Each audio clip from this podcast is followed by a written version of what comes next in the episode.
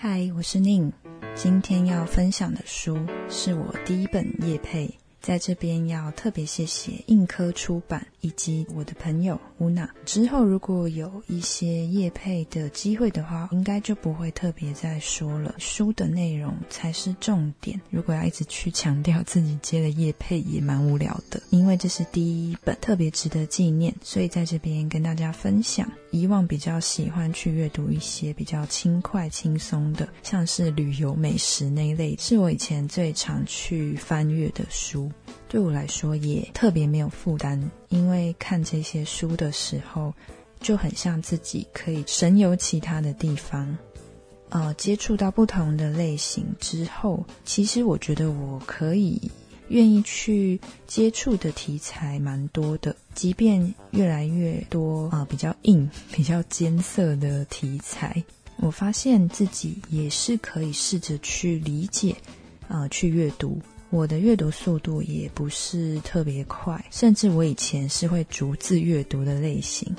但近年可能有慢慢在练习，或是掌握一点点的重点之后，我在看书的过程会比较可以用一种浏览的状态去抓到一些些，也许不完全是书的核心，但可能是我。这个人比较感兴趣的片段，而我抓取这些片段，整理成一些可能像是阅读笔记，一些关键字，它会变成一些很有趣的碎片。我看是一种感觉，但是分享给其他人看，可能就会有数十种、数百种的角度，是大家可以自己去对号入座，可以去思考到对应自己生活的各种实况。所以，不管今天我分享的是什么样的书，我都会尽可能的以我自己有感应的、我自己认为有趣、值得思考的角度去分享。那至于你们听到什么，你们吸收到了什么，那就是你们自己的。今天要讲的书，书名是《其实应该是坏掉了》。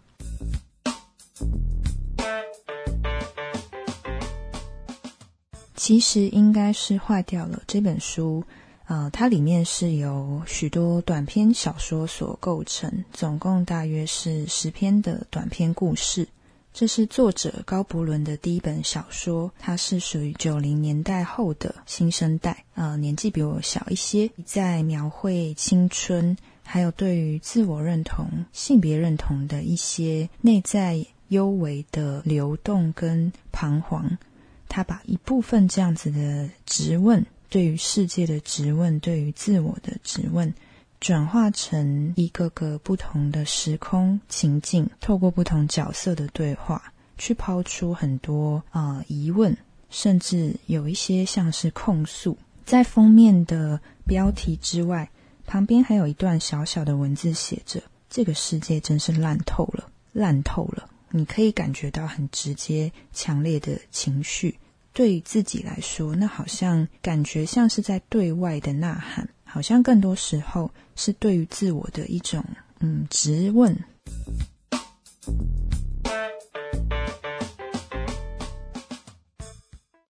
小说里会有很多隐喻跟象征，是我觉得嗯很值得去反复的思索跟玩味的地方，也是我对于文学并没有那么钻研，然后有时候可以值得去多看几次的部分。蛮多时候用的一些词藻，我都觉得我连念都念不出来。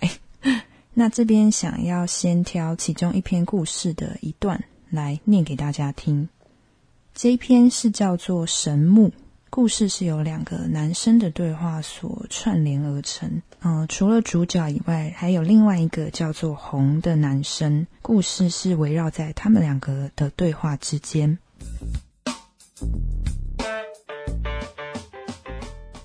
红的父亲所在的纳古塔在城市的另一端，汽车开了将近一个小时才抵达。这里进山，烟雾缭绕。有一些是秋冬季节的水汽，有一些是灵谷塔冒出来的烟雾。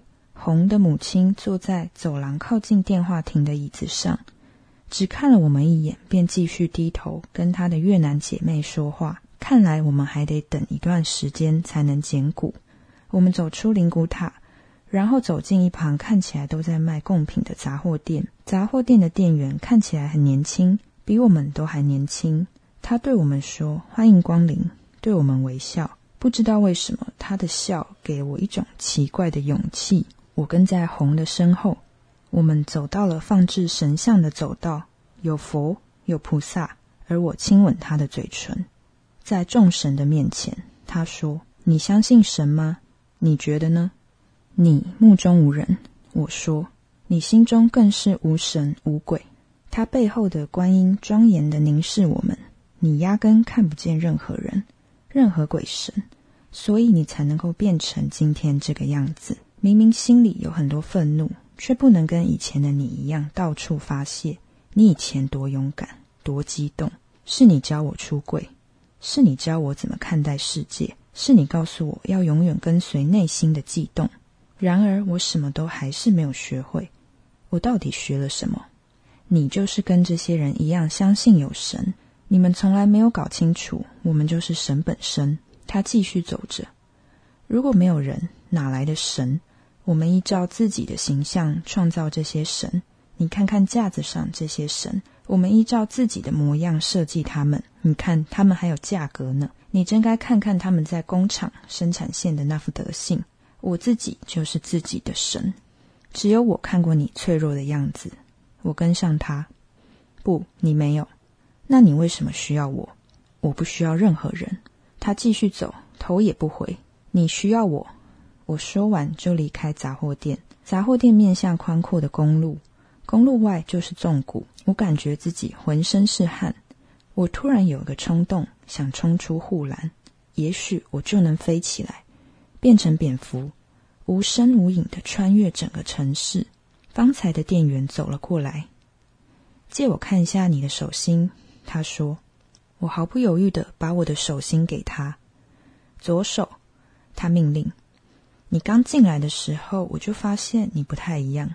他的声音听起来比年龄又更加的年幼，像个国中少女。你是个聪明的人，也是个烦恼的人。劝你不能老是用一贯的小聪明面对你的人生。他微笑，算一次多少钱？你跟我的缘分就是两百。我只想问你一个问题。我把两百块给他。你怕不怕变老？为什么要怕一定会发生的事情？他微笑着。这时，我看见红在柜台跟另外一个欧基桑结账。他提着一袋东西出来，我走向他。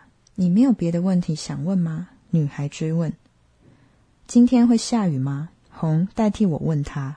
看起来应该是不会下雨。他继续盯着远天的云层。我好希望今天下雨。我说：“你不应该怕老，因为我们都会老。你就不能继续让我怕老吗？”他说。你闻闻看，这空气，我闻了空气，很像在办烤肉趴，全是烧烤的味道。这里是烧骨灰的地方，所以很奇怪啊。我们闻到的真的是烧人肉的味道吗？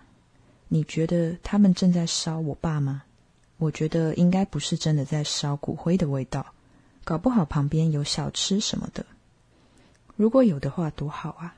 我闻一闻就肚子饿了，所以我买了一堆贡品。这些贡品还不是给你爹的，他都被烧光了，吃屁哦！吃屁吃哦，留给你爸啦！干！我们回到灵骨塔里，正好轮到红跟他的母亲要去捡骨入罐。我坐在电话亭旁的椅子上等待他，手里抱着他买的贡品。门口迎来一位和尚，他走到门边，对着空气说话，表情严肃。他说完话，安静的聆听空气。全神贯注，好像那儿真的有一个正在跟他诉苦的人。放心吧，我听到他说话，他已经不痛了。你要祝福他，他已经到很安全、没有苦难的地方去了。他说完了，跟空气中的隐形人鞠躬道别。他走进门，然后往楼梯口去。又传来香喷喷的烧烤味，我肚子饿得疼了起来。这时，红也走出来了。你没有偷吃吼，我快饿死了。这里让人好想吃东西。你看，他摊开手心，手里有一个灰白的小石子。赶这三小，我爸的牙齿啦。他说：“居然没有被挑干净。他的亡魂要来吃他的子孙哦，把它丢掉啦！靠！红把父亲的牙齿放入口袋，可以纪念一下。我妈等一下会处理其他事情，我跟她说我要赶事，所以我们要走了吗？走吧。贡品怎么办？我们到外面吃。我现在叫车。不是啊，你爸怎么办？他牙齿都掉了，是要吃三小。他笑着，我这买给我们吃的啦。我们离开灵谷塔，到对街的公车站，椅子上坐着。他打开一包巧克力消化饼，然后大口大口的吃了起来。你吃慢点。我说，但我自己也是饿到一口就吃掉一整块消化饼。灵谷塔的方向又传来烧烤香气，我们的肚子更饿了。我们等一下回市区去吃烧烤好不好？好，我说。然后我真的要回去写题本了。我以后要当社畜。我闻着那空气中奇异的香气，然后我们会一起变老。我说：“会吧？”他说。我们童年呢，当然会一起变老。我闭上眼睛，然后我看见了那一块神木，它看起来就像大腿骨的残余，搞不好它曾经是某一个神明在火化以后留下来的剩余。我想象着那神明的死亡时刻，他蜷曲巨大的身躯，又老又虚弱，然后瑟缩在芒草堆里，回到婴儿的状态。放心吧，我小声的说。三小，我说，我把音量放大。我从来没有这么饿过。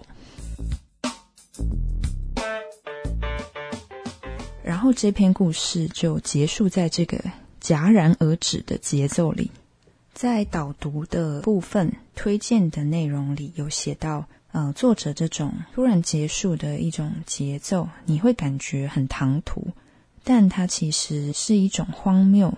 却有恰如其分的尾韵，在内容里面会谈到一些情欲、性欲跟食欲之间的关联，透过一些朦胧、幽微的情节，可以让我们去看到角色与角色之间那种试探、若即若离的距离感，特别是在一些比较青涩的阶段，这种试探、这种情欲的流动。会更无所顾忌。在书的最前面，蒋雅妮女士所写的导读里面有引用提到：“年轻也不总是好的。”换句话说，年轻时我们总会告诉自己，等长大就好了。可是如果我们偏偏没有长大呢？在故事里，其中有一篇是狗的音乐，里面有提到，年轻的时候可以同性之爱。可是到了某个年纪，我们还是会回到异性之爱。喜欢同性是因为爱的不成熟。当爱还在慢慢发芽的时候，我们会迷恋同性，可能是为了获得某一种认同。渐渐的，我们越来越大的时候，爱真正成熟了，我们就会恢复到两性之间的爱情。这是这一篇里面的长辈所提到的观点。我相信，对于很多不是异性恋的人来说，听到这一段就会觉得是什么狗屁。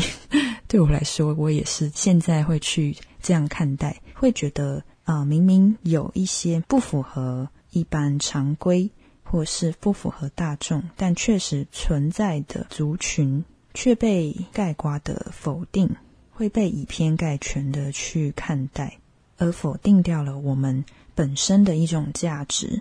那对于被否定的人来说，自己明明就是确实存在的人，这一份情感、这一份爱也是确实存在的。为什么他就必须被迫放进那一个框架、那一个其他人认为认为是正确的形状？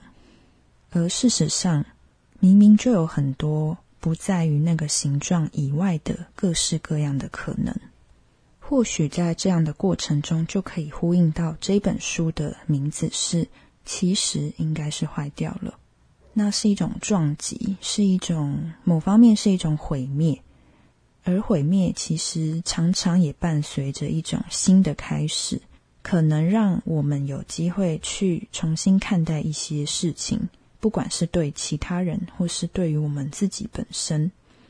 而对于我们之所以是自己的那个本质，对于自己的那份认同，反而是在成长摸索的过程当中最重要也最脆弱的一部分。作者在他的后记提到，那一刻世界应该是坏了，或其实也没有什么变。而究竟是什么坏掉了？这可能始终没有一个确切的答案，或是每个人都有属于自己的解读。同婚之后，我们要面对生活；情欲之后，我们发现青春不在；酷儿之后，我们恍然大悟。其实我们从没认识过自己的需求。我觉得这是，嗯，作者在写作的过程当中非常真实、呃深刻的一些质问，包含对于社会、对于世界的质问，更重要的是对于自己确立的一个过程。透过书写去把这些疑问抛给这个世界。或许那些词藻不是最主要需要去钻研的东西，而是运用了这些词藻，堆砌出一个符合他内在景观的一个情境，去推动这些情感跟疑问，在舞台上有一个被夸大、被放大的效果，好让我们真正去看见这些问题。我想这是我目前所读到的部分，而如果这些内容可以带给你们兴趣。对这本书产生好奇，我会非常的开心，期待下一次再跟大家分享下一本书。那如果关于这本书，你们之后如果阅读了有一些什么心得跟想法，欢迎 take 啊硬科出版 take 作者，也可以 take 我的 Instagram，我们可以在网络上继续的交流跟讨论。希望有机会听听大家对于这本书的想法。那我们就下一本书再见，拜拜。